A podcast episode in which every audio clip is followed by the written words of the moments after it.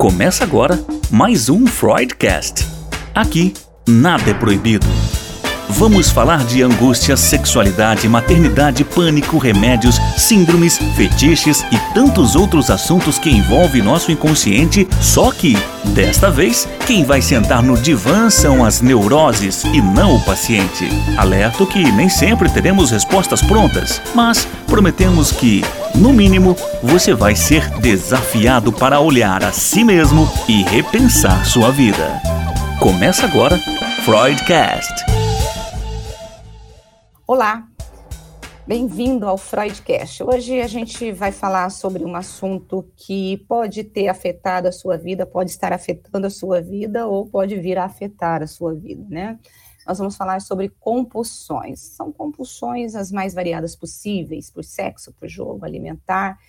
Isso acaba paralisando a vida da pessoa, porque a compulsão muitas vezes Muitas vezes não, ela sempre traz angústia, e é por isso que a gente classifica ela como compulsão. E quem vai falar conosco sobre isso é o nosso convidado de hoje, o psicanalista Alexandre Patrício. Alexandre, bem-vindo ao nosso Freudcast, obrigada pelo, por aceitar o convite.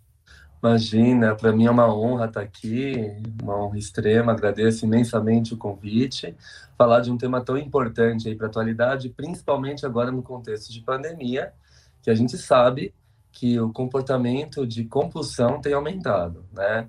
E aí fica aquela dúvida, o que que promove isso? O que que faz aumentar essa procura pelo vício, né? Então, o que que me faz querer mais bebida, mais sexo, mais drogas? E, enfim, eu acho que a pandemia, ela simplesmente escancarou aí as nossas formas de subjetivação e a compulsão pode ser uma das centrais né? Pode ser uma das formas principais que a gente tem encontrado para se organizar durante esse momento de desorganização psíquica. É. Agora vamos iniciar aí, né, para a gente poder falar com os nossos ouvintes, o que, que é compulsão e o que diferencia essa compulsão de um comportamento é, é, obsessivo, por exemplo? Perfeito, excelente uhum. pergunta. Bom, o Freud ele tem um texto base em 1909 ele publica o famoso Homem dos Ratos. Né? Uhum. Foi um caso que ele atende em 1907 e ele publica em 1909 de um típico sujeito obsessivo. No entanto, essa obsessão, que é uma obsessão de pensamento, ela acaba se tornando uma compulsão. Né? Então, ele tem hábitos frequentes uh, de negar aquilo que ele deseja, ele tem um medo muito grande. Então, Freud vai construir tudo aquilo, a vida dele relacionada ao pai, à família. Então, a experiência dele de guerra, uma história que ele ouviu de tortura, que torturavam as pessoas com ratos, por isso que ele ficou conhecido como Homem dos Ratos. Né? Então, ele fica com aquele medo, assim, tipo, ah, será que isso vai acontecer com meu pai? Se eu, se eu desejar aquela pessoa, se eu fizer isso, talvez que vão, vão torturar meu pai também, do mesmo jeito que aqueles soldados de guerra eram torturados. Então, a grande questão que Freud descobre é que o obsessivo ele está sempre tomado por um conflito ambivalente e ele não consegue resolver, ele não consegue sair dessa, né? Então fica aquela relação de amor e ódio, vou ou não vou. Então ele fica preso. E para fugir da raiz desse pensamento, ele parte para o ato obsessivo ou compulsivo. Então, a obsessão, ela se torna, primeiro, a gente pode pensar na obsessão como um pensamento obsessivo. Então, ah, eu estou sempre pensando que um bandido vai entrar na minha casa. Eu estou sempre pensando que eu estou na, na estrada e vai acontecer um acidente. E dessa, desse pensamento obsessivo, ele pode ganhar forma e contorno, e aí a gente vai ter o quê? Uma compulsão. Então, eu tranco meu carro 30 vezes, eu não passo naquela avenida 50 vezes, né? Porque se eu passar, eu vou estar sujeito ao assalto. Eu preciso passar no posto de gasolina e comprar uma água, porque a água vai me defender do assalto. Eu começo a criar pensamentos aí, muletas para o meu psiquismo, que dão sustentação a esse pensamento obsessivo. Então, por exemplo, que a gente tem dito agora na pandemia, muitas pessoas elas ficam nesse conflito de ambivalência, né? Ah, eu desejo sair, curtir, aproveitar, mas eu tenho medo de pegar o coronavírus, transmitir para minha família, causar uma tragédia. Então, quando eu não consigo lidar com essa ambivalência, eu preciso de um pensamento que amenize esse conflito. E eu faço isso inconscientemente. Então começa naquele pensamento e aí vai para o ato, né? Então, ah, então vou começar para poder suportar essa angústia, dar conta dessa dessa falta, dessa ambivalência, vou começar a beber mais. Beber mais uhum. faz eu não sentir essa necessidade de conflito. Vou começar a utilizar mais drogas, né? E por aí vai. Agora, a, a compulsão, ela precisa ter é, uma, um, uma descarga prática. Isso. Ou não? Sempre tem Olha, que ter, né? Não, não, necessariamente, né? Por exemplo, a gente pode hum. ter um, um, um, comportamento obsessivo, né? Hum. Que caracteriza aí uma compulsão, né? Então, uhum. uh, sei lá, o cara que pensa 50 vezes, 30 vezes em tal coisa. Uh, vamos falar, por exemplo, de um termo que está muito na moda. Vai, agora a gente hum. vai problematizar. Porque uhum. a gente lança questões que são importantes uhum. a serem pensadas, né? Aquelas pessoas viciadas no trabalho, workaholic, né? Hum. Então, Euzinha. Ah, me, identifico, né? Então, né? É. Então, assim, alguma coisa, algum conflito interno tá me deixando ali muito perturbado, não consigo lidar com essa ambivalência. Então, eu penso 24 horas no trabalho. Eu tô tomando banho, já tô pensando no que eu vou fazer amanhã. Eu tô hum. almoçando, já olhando meu celular e montando a minha agenda de amanhã, né? Uhum. Então, as, isso se torna um pensamento obsessivo que ocupa o lugar justamente desse espaço de sentir e de pensar a ambivalência. E aí, sabe o que é mais uhum. curioso? Uhum. Que quando a gente fica nessa, ah, eu quero não pensar, né? É, eu não quero uhum. lidar com essa falta, eu não quero lidar com, sei lá, uhum. com essa realidade esse pensamento obsessivo muitas vezes paralisa o sujeito. Então joga ele para onde? Para procrastinação. Porque uhum. ele fica naquela história. Sabe quando que eu vou fazer isso? Sabe quando que eu vou me haver comigo mesmo? No dia de São Nunca. Uhum. Então, a, a, a, o comportamento compulsivo, ele pode te levar a uma atividade excessiva uhum. ou ele pode te levar também para uma procrastinação em que você vai ficar parado e todos os dois geram sentimento de culpa, Alexandre. Perfeito. Você, uhum. Nossa, perfeito. Você pegou uhum. a chave central da nossa uhum. discussão. O sujeito sofre justamente por esse sentimento de culpa. Então, nossa, eu não consigo lidar com ambivalência. Eu só consigo pensar nisso. Ao mesmo uhum. tempo, eu sou tomado de culpa porque eu só penso nisso. Então, o que acontece? Eu paraliso.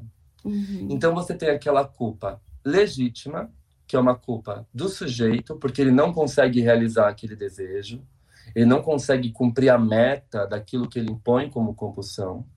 E você tem uma culpa do sujeito perante a sociedade, que hoje é extremamente narcísica, uhum. que exige ideais de vitória, de competição, de sucesso, de reconhecimento, de likes, de números. Então, o sujeito ele fracassa diante de si próprio, devido aos padrões desses ideais que a sociedade impõe para ele.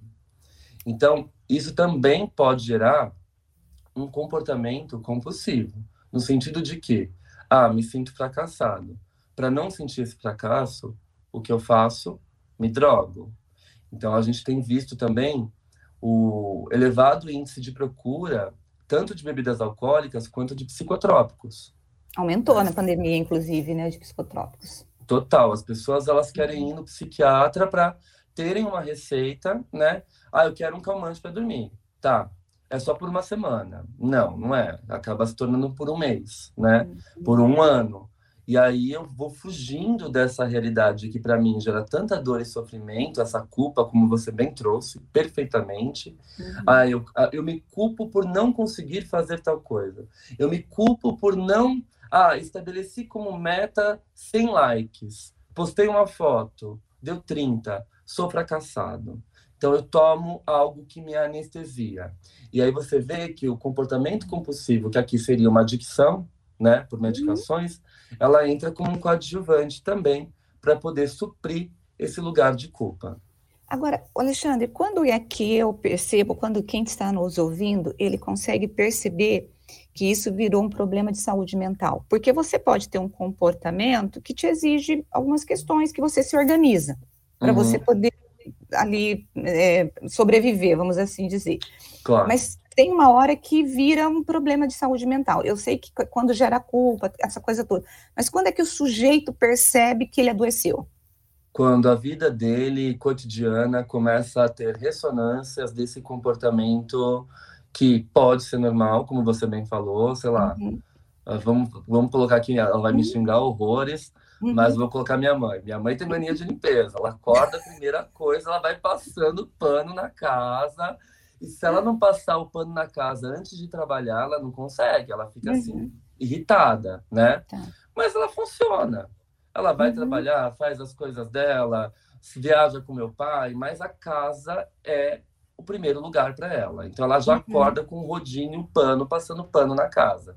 Passou uhum. pano na casa, vai trabalhar, vai viajar, vai fazer as coisas dela tranquila, numa boa.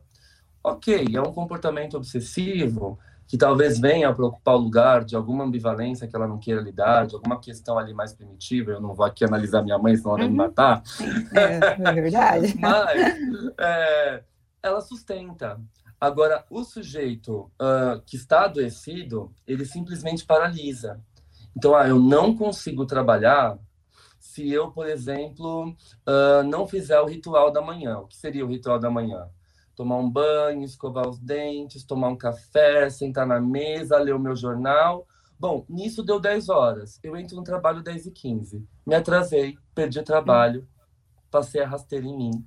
E aí vem a culpa. E aí vem a procrastinação. E aí, da, da, da compulsão, né, dessa compulsão, desse comportamento compulsivo, que tem como raiz o pensamento obsessivo, a gente pode pensar numa depressão. Por quê? É tanta culpa que esse sujeito ele começa a cair no adoecimento depressivo. Então, o que eu ia te perguntar é exatamente isso. A depressão, ela, ela vem antes e aí a pessoa mascara com a compulsão ou ela vem depois da compulsão? Ou pode acontecer nos dois casos? Olha, geralmente eu penso, eu, Alexandre, hum. penso uhum. que a depressão, ela vem depois que a compulsão não dá certo. Hum. Né? Ela é, a depressão, ela é a verdadeira face da vergonha, do fracasso. Hum né? Então, hoje, os meus pacientes adolescentes, por exemplo, o que, que eles me trazem? Ah, doutor, eu passei no vestibular, mas não é isso que eu quero, né? É, e como que eu vou dizer isso para minha mãe? Que agora eu quero trancar o curso, fazer outro vestibular, fazer outra faculdade, e a faculdade que eu gosto, por exemplo, não vai me dar dinheiro. Hum. Você entende? É. E aí ele começa a cair em depressão. Por quê? Uhum. Porque ele tem vergonha de dizer para os pais aquilo que ele gosta, ele entra em conflito com ele próprio e aí ele começa a adoecer, né? Então, uh, aquele ato obsessivo, né, que está ali desde pequenininho, poxa, eu amo aquilo, quero fazer aquilo, mas também não posso dizer para os meus pais. Então, eu tenho uma descarga comportamental. Então, eu saio para beber todos os dias com meus amigos, saio de balada todos os dias com meus amigos. Por que, que eu estou fazendo isso? Porque eu quero esquecer a raiz do meu conflito interno. Sei uhum. lá, eu quero uhum. fazer arte, mas meus pais querem que eu faça direito. Uhum. Então, eu saio de balada, saio para beber, porque aquela raiz daquele conflito precisa ser anestesiada. A compulsão é uma defesa ou ela é uma fuga? Ou são as duas coisas? Eu penso que sejam as duas coisas. Uhum. Uh, por exemplo, a gente pega os, os os psicanalistas pós-freudianos, né, a uhum. Melanie Klein é uma grande representante deles, uhum. ela vai dizer que a compulsão, a mania, né, aquele comportamento maníaco, que você sai comprando tudo, sai bebendo tudo, sai transando com todo mundo, uhum. né, aquele comportamento maníaco é um mecanismo de defesa. Um mecanismo de defesa que te impede de lidar com as suas próprias emoções. Em que sentido? Por exemplo, perdi alguém que eu amo muito um namorado, um trabalho, uhum. um lugar, uhum. um emprego. E aí, ao invés de eu sentir essa perda, chorar, né? É, sentir na, na própria pele mesmo que as coisas estão ruins, me permitir me isolar do mundo, que é aquele momento de luto que todos nós precisamos passar. eu vou para mania. Então, ah, terminei com a namorada, amanhã tô na balada postando foto com os amigos, bebendo, tô ótimo. E aí uhum. você vai camuflando aquela dor que você não se permite sentir. Né? O que Melanie Klein chama de posição depressiva, uhum. que não tem a ver com a depressão patológica, tem a ver com aquela tristeza que todos nós precisamos passar. Poxa, você está no emprego que você ama, e aí você foi demitido, você tem o direito de ficar no seu quarto chorando. E as pessoas não querem isso. Ai, sai para comemorar, gasta seu FGTS, vive a uhum. vida, não sei o que lá. É aquela, aquela, aquela ordem, aquela imposição. Então, quando eu entro em contato com a minha condição faltante, com a minha dor, né? Com essa perda. Não se permite viver o luto, né? Exato. Eu vou camuflando, então ela seria de fato, ela pode ser pensada assim como uma, mania, como uma, uma fuga, como você bem disse, uhum. ou como uma estratégia aí de evitar o contato com a dor, né? Uh, enfim, eu parto para a mania para camuflar a real perda, a, a, o real luto que eu estou vivenciando, né? A compulsão, ela tem idade ou seja, tipo, ela vai ser observada em adultos, em adolescentes, ou ela pode começar desde criança? Desde criança. A gente tem crianças que chegam na clínica com 4, 5 aninhos, hum. e os hum. pais preocupadíssimos com comportamentos compulsivos. E aí tá a grande sacada do Freud, porque o Freud vai uhum. falar que a compulsão, ela nasce a partir de um sentimento de ambivalência. Uhum. Então a criança, ela tá sempre cercada do sentimento de ambivalência.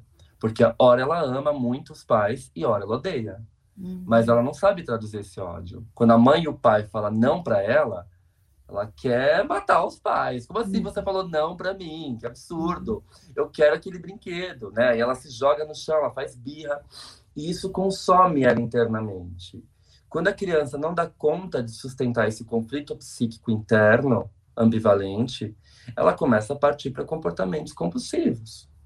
Então, você vê, por exemplo, criança, sei lá, que, por exemplo, já recebi pacientes, ah, ele vai brincar e eles têm que sentar naquele cantinho, naquele momento, para brincar com aquelas pecinhas. E ele não faz contato com ninguém. Ali ele se isola do mundo. E é sempre no mesmo horário, isso tem me preocupado, né? Ah, ele vai estudar, ele estuda naquele horário, tal matéria, naquele caderno, se tirar aquilo dele, ele enlouquece. Então, a criança, ela entra no estado patológico, por exemplo, já aconteceu com um paciente meu que tinha um comportamento obsessivo de estudar. Ele estudava muito naquele horário tal, aí chegou as férias. Aí a mãe virou e falou assim: vamos todo mundo viajar de férias, obviamente, a viagem está comprada. Ele surtou, entrou em pânico, porque ele não ia ter mais o caderno, os livros dele para poder estudar naquele horário. Então aquilo desconfigura o sujeito. É como se as estruturas que sustentam eu e sustentam de forma provisória, porque o sintoma é o que a gente encontra naquele momento, naquela hora, para poder sustentar a fragilidade do nosso psiquismo, né? Porque é difícil admitir esse conflito interno. Então, é, se eu tiro, se eu sou tirado daquela situação, aquilo vai me gerar um pânico muito grande, porque é como se uma parte do meu eu fosse arrancada de mim. Eu vejo muito isso, por exemplo, em pacientes uh, que trazem em si questões uh, uh, relacionadas à homossexualidade. Pacientes muito jovens, muito pequenininhos, sei lá, com 10, 11 anos, que não sabem se desejam pessoas do mesmo gênero, né? Uhum. E aí fica aquele conflito. Nossa, eu desejo, mas é errado, a igreja não pode, minha mãe uhum. fala que não, a família fala que é proibido, quem deseja vai para o inferno. Uhum. Aí começa a desenvolver comportamentos compulsivos. Então, uma criança, sei lá, que se lava, lava muito as mãos 30, 40 vezes por dia a ponto de ferir as mãos. Ou elas vão arrancando cantinhos da unha até fazer machucado. Por quê? Aquele conflito interno entre aquilo que eu desejo e aquilo que eu não posso cumprir gera tanto sofrimento que eu parto por comportamento compulsivo para me livrar daquele pensamento. Hum, e aí traz um certo alívio, só que aí acaba gerando um outro problema. Eu estava pensando, enquanto você está falando, alguns é, comportamentos compulsivos, todos eles trazem sofrimento, uhum. mas tem alguns que, que acabam é, trazendo risco para o sujeito que tem. Por uhum. exemplo, a compulsão alimentar. Você, se você come demais, você vai engordar, você pode ter problemas de saúde, o, o, próprio vício da bebida ou da droga te coloca em risco. Agora, tem um que me deixou assim bem. É, eu assisti um documentário que é a tricotilomania. Ai, que dor, que é aquela história de arrancar o cabelo. Uhum, uhum. E, e, eu vi uma moça que ela ficou careca. E é uma dor, assim, o tempo todo ela tirando, né? Então, você tem alguns riscos que não trazem tanto problema, assim, não trazem problema, que eu falo de trazer uma, um risco adicional que é na saúde. E Sim. tem outros que vão só desagregar o sujeito ali emocionalmente, se ele não fizer aquele ritual, ele acaba se descompensando emocionalmente. Todos eles são tão problemáticos quanto, né, Alexandre? Não tem jeito, né? Então, o que você traz é, é fantástico, porque a gente uhum. coloca assim, essa condição de sofrimento, até que ponto ela traz mais vantagem uhum. do que dor? Uhum. Porque alguém, por exemplo, que arranca todos os seus fios de cabelo a ponto né, de se machucar, de se ferir, de né, mexer na sua própria aparência. Olha, tem quanta culpa tem aí dentro quanto sofrimento. E aí a questão que a gente lança é a seguinte: o que pode fazer esse sujeito procurar análise? procurar uhum. terapia, né? Porque o sintoma compensa mais. Eu não quero uhum. sair desse lugar. Uhum. Então, o neurótico obsessivo, que a gente chama na psicanálise, né, uhum. que apresenta esse comportamento compulsivo, é um paciente muito difícil da gente lidar, porque a compulsão traz ganhos. Hum. Então, é o que você falou. O que, que leva alguém, por exemplo, a se beliscar? Eu tenho uma paciente, quando ela está nervosa, ela se belisca tanto que ela marca todo o canto dos ro do rosto. Uhum. Ela deixa o rosto todo roxo, ela vai se E é sempre aqui no mesmo local, né? Exato. Então, uhum. o que que... Ela, ela veio para análise. Ótimo, ela sabe. Ela falou, Ale, eu tenho uma questão muito forte com, com isso, com esse comportamento de me beliscar, e eu quero me livrar disso, né? Mas eu preciso saber onde isso começa. E é curioso, porque quando o paciente está chegando perto, ele sabota. Ele... Sabota ele. Aí ele falta na sessão, aí ele fala que está sem dinheiro. Por quê? O comportamento compulsivo, aí a gente pode ir lá para o Freud, uhum. de 1920, que escreve Além do Princípio do Prazer, que uhum. apresenta o conceito de pulsão de morte, uhum. né? Ele vai dizer, é, quando existem mais vantagens desse retorno ao inorgânico, do estágio zero, né, do, do alívio de tensão, não compensa para o sujeito sair dessa posição. Hum, então, ele está né? sendo, em algum momento, como você colocou, ele está recebendo benefícios e ninguém quer sair desse lugar de conforto. Você já assistiu aquele filme Tok Tok? Já, eu assisti a peça. A peça é fantástica. Eu assisti a peça a... e depois vi o filme. Ai, é, gente. Ela estava no Teatro Pauleiró, aqui em São hum. Paulo. Eu fui assistir a peça, nossa, eu ri muito, assim. Coloca todo mundo na mesma sala, né? E cada um com as suas manias. Sensacional. E é muito aquilo, né? Nossa, é muito aquilo. É muito aquilo. Essa peça é sensacional. E assim, é o que eu te falei, às vezes é, a raiz está atrelada a um desejo sexual reprimido, uhum. a uma vontade, uma realização profissional, a um impulso agressivo, sei lá, é, você percebe que uh, pessoas começam a desenvolver comportamentos compulsivos quando elas, elas desenvolvem, sei lá, um ódio pelo chefe, um ódio uhum. pelo gerente, e aí não pode falar. Não posso uhum. expressar esse ódio porque eu preciso do emprego. Aí começa o comportamento compulsivo. Então uhum. vai, uh, vou treinar na academia, mas aí não é aquele treino saudável, é aquele treino que eu aguento 20 quilos, mas pego 40 e lesiona a uhum. coluna. Uhum. Mas por que, que eu tô com tanta força, com tanta é. agressividade? Porque aquilo que eu queria descontar no meu chefe, eu tô descontando em mim pelo comportamento compulsivo. Entende? O, o, comportamento compulsivo ele, se, ele pune a pessoa, né? Ele, ela fica escrava, né, desse sentimento. Exato. Né? Perfeito. Agora, Perfeito. Alexandre, como sair disso, né? Quando a, a pessoa que está nos ouvindo aqui, nosso ouvinte, ele fala: puxa vida, eu tenho eu tô, tô, quase chegando nesse, nesse lugar, né? Se eu não estiver nele. Qual é a saída? Assim, tem que procurar ajuda, terapia. E quando, quando você percebe que você realmente está nesse lugar de, de, desse comportamento repetitivo, essa obsessão? Olha, o que eu percebo é o seguinte: a gente sempre tem que colocar em primeira questão o nosso desejo, a nossa vontade de querer sair dessa posição. E como eu te uhum. falei, essa paciente e vários outros, ela chegou até mim de forma legítima. Uhum. Ale, eu quero me livrar desse comportamento uhum. de ficar beliscando meu rosto. Me machuca, me marca, eu tenho vergonha, eu tenho culpa. Uhum. Não adianta, por exemplo, sei lá, a esposa levar o marido que está com questões uh, relacionadas ao álcool. Uhum. Né? Não é o desejo dele. É o uhum. desejo da esposa atravessando o desejo dele. Então, ele vai fazer duas sessões, a terceira ele não vai mais. Uhum. Então, quando o sapato aperta demais e começa a gerar um incômodo nesse sujeito, e ele quer arrancar esse sapato, comprar um novo mais confortável, aí ele busca análise, aí ele busca terapia. Geralmente, né? quando a pessoa chega no consultório, é uma pessoa que já está bem, é, assim, como que eu vou dizer, ela já não consegue mais suportar é, esse sofrimento que a obsessão está trazendo para ela, né? Perfeito, perfeito, exatamente. Quando está no ápice, assim, não compensa mais o comportamento obsessivo, está me causando dano, aí eu quero uma ajuda, eu quero que um que um profissional me ouça, eu quero que ele me acolha de alguma forma e que eu possa mergulhar aí nas raízes do meu psiquismo e descobrir a causa disso, porque às vezes, e 90% das vezes é, hum. muito primário, né? Hum. Ali na relação com a mãe, quando a mãe, sei lá, a criança tava um bebezinho. Eu lembro de um paciente bebê hum. que ele, ele fala assim: Ah, eu lembro, com um aninho, um aninho e meio, eu tomando, eu, eu chupando laranja, sujava minha roupa, minha mãe ficava enlouquecida, ela arrancava minha roupa na hora, botava para lavar e já colocava outra roupa e brigava comigo que eu tinha sujado a roupa. Imagina um bebê de um ano e meio, uhum. um ano e oito meses, né? O quanto isso marcou ele, o quanto isso atravessa ele. E hoje o ritual que ele tem é justamente isso, está relacionado à limpeza e, por conseguinte, isso implica nas relações sexuais dele.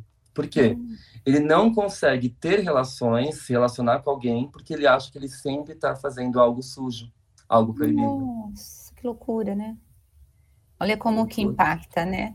Total. E, e, quando, é, e quando, você atende esses pacientes, assim, é, para a gente poder trazer um pouquinho de esperança, né? Porque precisa ter saída para esse negócio. É, quando as pessoas começam a, a se libertar, vamos assim dizer, né? Ou sair desse lugar. Você falou que no primeiro momento tem a resistência porque ela tem a compensação. Como que o, o, o analista ele trabalha com essa história para não deixar a pessoa desistir e fazer com que ela faça esse pulo?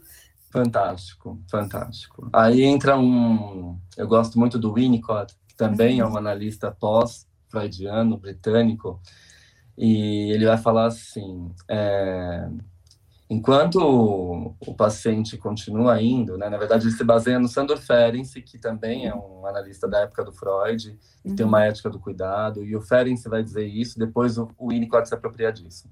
O Ferenczi diz assim, enquanto o paciente continua indo, o fio de esperança não foi rompido, né? Isso é lindo, isso é fantástico, uhum. né? Então, assim, ah, tá indo aos trancos e barrancos, faltou duas sessões, mas na próxima ele vai é porque o desejo está ali. E a gente tem que respeitar o tempo desse paciente. Aí eu faço até um, uma crítica, um parênteses, para analistas extremamente ortodoxos que falam quero te ver três vezes na semana e não aceito falta. Peraí, não, não é assim. Cada um tem o seu tempo. Eu tenho pacientes que quando a gente chega na raiz do problema, eles se afastam né? E ficam dois, três, três encontros, três sessões em silêncio, eu respeito. E aí eu vou para o Winnicott, que o Winnicott fala, quando isso acontece, aguardar o silêncio do paciente é o mais adequado que a gente tem a fazer. Porque se a gente é intrusivo, a gente começa a gerar no paciente uma outra estrutura de proteção que vai ser uma estrutura falsa, que ele vai chamar de um falso self. O paciente ele comparece à sessão só para cumprir tabela, para agradar as exigências do analista. E aí, hum. em que sentido ele vai estar tá se, vai tá se ajudando, né? De que hum. forma? De nenhuma forma. É verdade. Ou então tem saída, né? Tem Você saída, tem, tem esperança. Que... Tem, né? Eu acho que quem está sofrendo aí, se tiver o desejo legítimo, quiser procurar ajuda, vai conseguir ter sucesso sim. Já tratei vários casos de vários pacientes que chegaram assim aprisionados por esse transtorno compulsivo, por esse comportamento, por esse pensamento obsessivo e conseguiram sim se livrar disso e entender a origem disso. Eu acho que quando a gente entende, a gente se apropria. E a partir dessa apropriação, a gente se livra daquilo que nos causa sofrimento. Né? Eu acho que a psicanálise é linda nesse sentido, que ela faz o sujeito se apropriar de si mesmo. A gente não nega quem ele é. A gente faz ele se haver com ele mesmo, fazer as pazes com ele mesmo. Ai, que bonito. Nesse... É lindo, Esse negócio de fazer né? as pazes, né? É. é verdade. Porque às vezes a gente, a gente nasce e há tanta pressão sobre a gente que a gente começa a querer atender os desejos dos outros, sendo que a gente precisa primeiro atender os nossos, né? Perfeito. E ter paz, né? Não é? Perfeito. Alexandre, olha, eu quero agradecer, foi um papo maravilhoso. Ah. É, espero que um dia você volte novamente, né? Com Muito certeza. obrigada. Eu sei que você tem um canal, né? Você tem no Instagram, eu estava dando uma olhada, você é super mega famoso, vamos assim dizer. Né? Imagina! Eu tenho um Instagram que eu compartilho conteúdos de psicanálise, vídeos, dou alguns qual que é o endereço para quem é. quiser acompanhar você? É o meu nome, arroba Alexandre Patrício. Uhum. E, e você acha tempo para gravar? Olha, entre a pesquisa acadêmica, entre os pacientes e tempo para gravar, a gente consegue conciliar tudo, né? E também a nossa própria análise, que a gente sempre tem que estar em análise, supervisão. É. Enfim, é meio que uma neurose obsessiva nossa também, né? Mas tudo bem, a gente se identifica, né? É. Eu, eu sempre falo, um, um, analista é capaz de ajudar os outros quando ele próprio sentiu na pele os sintomas, né? É verdade. Alexandre, muito obrigada por esse tempo que você reservou na sua agenda, foi assim Imagina. maravilhoso. E eu acho que você está ajudando muita gente com esse papo, com as suas explicações, e muita gente vai procurar uma analista depois desse papo nosso, viu? Ai, que bom, eu fico feliz. Eu acho que já é um movimento de muita coragem, em primeiro lugar. Né? Coragem de se haver consigo próprio, tem que ter muita coragem aí, muito desejo, sobretudo. Muito obrigada, viu? Imagina, um abraço para você. Beijo, tchau. Beijo, tchau, tchau. Gente, é isso. Nós terminamos hoje o nosso bate-papo, onde nós falamos de compulsão, e foi uma conversa leve, agradável, apesar do assunto ser meio pesado. Mas a nossa intenção, que eu sempre digo aqui, é trazer assuntos que possam te alertar né, sobre um determinado tipo de comportamento, mas que também possa trazer esperança para você. E eu espero que se você se identificou aí com algum em algum momento da nossa conversa, fala, puxa vida, eu tenho esse comportamento compulsivo, obsessivo, que você possa procurar um analista para poder ser mais leve e, como o Alexandre disse, para ter paz consigo mesmo. Bom, até a semana que vem com mais um Freudcast. Beijo para você, tchau.